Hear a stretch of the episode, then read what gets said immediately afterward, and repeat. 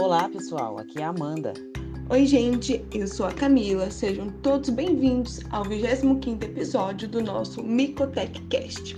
Estão curtindo nossos conteúdos? Se sim, compartilhe com a galera e fiquem ligados no Instagram da arroba Micotech. Lá informamos quando tem novos podcasts e várias outras novidades atualizadas do mundo da micologia. Hoje iremos continuar nossa conversa sobre candidemia. Se você ainda não ouviu o nosso último podcast, corre lá rapidinho e fique por dentro do nosso assunto. Pois é, Amanda. Nosso foco de hoje é entendermos um pouco mais sobre o diagnóstico dessa infecção. Olha, você sabia que existem diferentes metodologias que podem ser utilizadas para a identificação das espécies de Cândida envolvidas na infecção da corrente sanguínea? Isso é verdade, Camila. E todos esses diferentes métodos apresentam um objetivo em comum: identificar a presença da Cândida numa amostra clínica do paciente. Uma informação importante sobre o diagnóstico da candidemia, Amanda, é que nenhum método disponível atualmente apresenta 100% de sensibilidade e 100% de especificidade concomitantemente. E por isso, as técnicas costumam ser complementares umas às outras. É, e com isso conseguimos diferentes informações para o diagnóstico do paciente, não é mesmo, Camila? Isso mesmo, Amanda. E o primeiro teste que vamos conhecer é a hemocultura. Este é o mais utilizado na rotina laboratorial dos hospitais, sendo considerado o padrão ouro para o diagnóstico da candidemia. Pessoal, a hemocultura é a única, eu disse única, técnica que permite a identificação de todas as espécies de cândida envolvidas na infecção da corrente sanguínea e ainda possibilita a realização do teste de susceptibilidade aos antifúngicos. Nossa, e isso é imensamente importante, Camila, pois a hemocultura auxilia muito na identificação de espécies resistentes aos antifúngicos azólicos, que são a principal classe de medicamentos utilizados no ambiente hospitalar, seja para tratamento ou para profilaxia.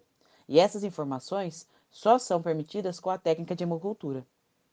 Amanda, para o pessoal entender melhor como funciona esta metodologia, o sangue do paciente é coletado e semeado em um meio de cultura líquida dentro de uma garrafa, que fica em uma estufa diferente.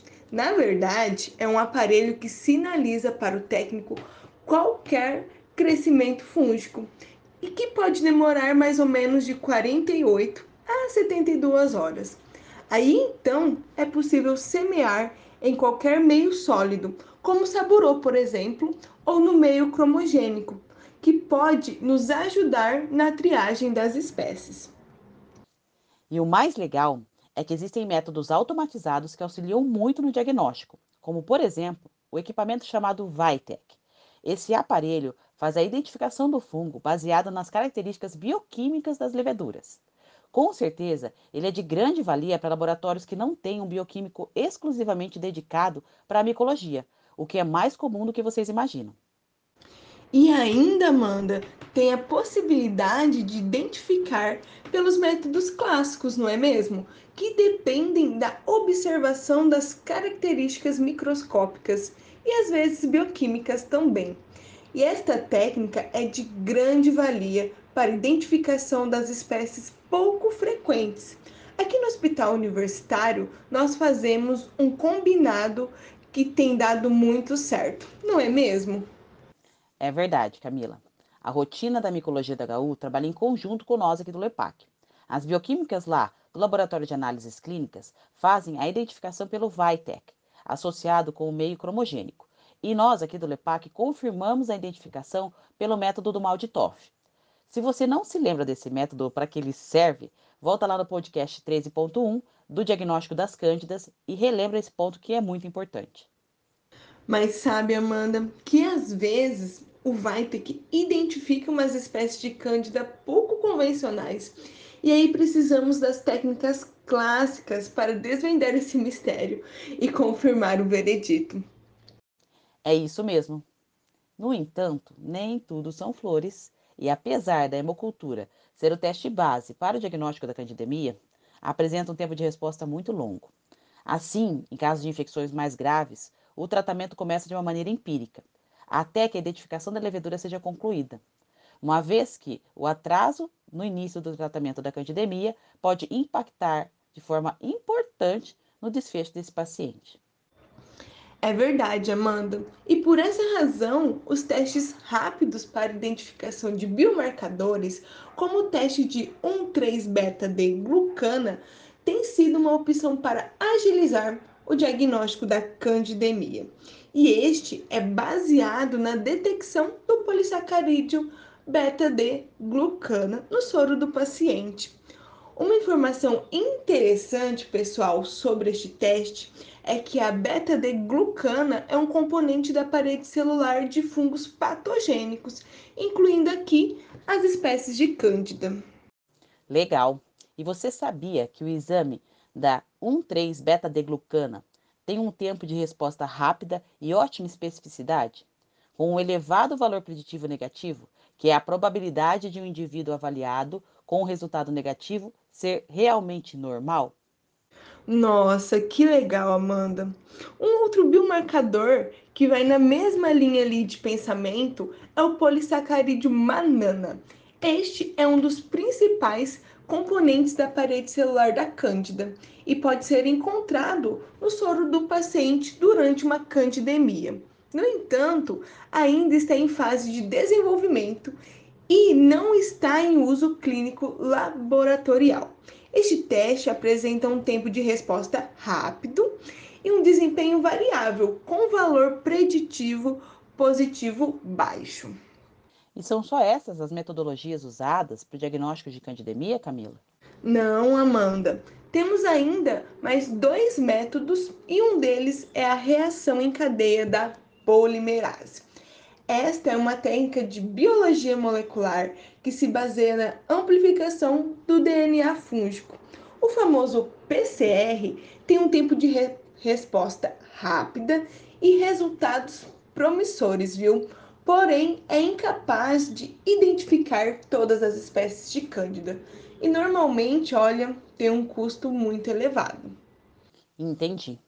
E uma informação muito interessante sobre a técnica envolvendo a identificação do material genético é a aprovação pelo FDA dos Estados Unidos de um novo aparelho chamado Painel T2 Candida.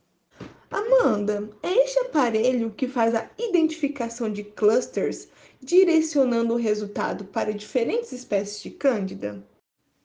Esse mesmo, Camila. O T2 Cândida é capaz de identificar Cândida albicans, tropicalis, glabrata, cruzei e parapsiloses. Esse teste diagnóstico é muito rápido, oferecendo resultado em torno de 3 a 5 horas, com uma sensibilidade global elevada de aproximadamente 91,1% e especificidade de 98,9%. Ele parece mesmo muito promissor. E ainda, pessoal, este método de diagnóstico pode minimizar a utilização desnecessária dos antifúngicos, bem como reduzir também o tempo da terapia, melhorando de modo geral a gestão do uso desses medicamentos de maneira racional. E falando ainda de antifúngico, Amanda, nossa conversa termina com os testes de susceptibilidade antifúngica que é realizado utilizando-se o método de microdiluição em caldo, referenciados tanto pelo EUCAST como pelo CLSI também. Olha, embora esses testes não sejam facilmente implementados na rotina de trabalho laboratorial, são imensamente importantes para a detecção de resistência, epidemiologia e também manejo dos pacientes. Ainda mais que o aparecimento de isolados resistentes tem preocupado a comunidade científica da micologia, não é mesmo, Amanda? Com certeza. Esse é o grande desafio da micologia no cenário atual. A pandemia da Covid-19 deixou ainda mais evidente a relevância das infecções de correntes sanguíneas causada por leveduras do gênero Cândida. Casos de co-infecção têm sido cada vez mais descritos na literatura, e a espécie com perfil de baixa sensibilidade aos azólicos, como é o caso da Cândida glabrata, tem sido cada vez mais frequente. Sem contar os casos de infecções por Cândida aureus, não é mesmo, Amanda? Que também fazem parte aqui desse contexto de infecções associadas à Covid-19. Essa espécie é multiresistente e tem nos deixado de cabelo em pé. Ó, oh, felizmente não temos nenhum caso aqui na nossa região. Ufa, e ainda bem. E se você gostou dessa nossa conversa de hoje e aprendeu algo novo conosco, que tal apertar o aviãozinho compartilhar esse episódio com alguém que também curte saber mais sobre os fungos? E continue aqui ligadinhos conosco nos nossos conteúdos, pois semana que vem continuaremos conversando sobre infecções ocasionadas por Cândida mas em um contexto de candidúria. Se você não sabe do que se trata, não pode perder os nossos próximos episódios. Até logo, pessoal! Tchau, gente! Até a próxima!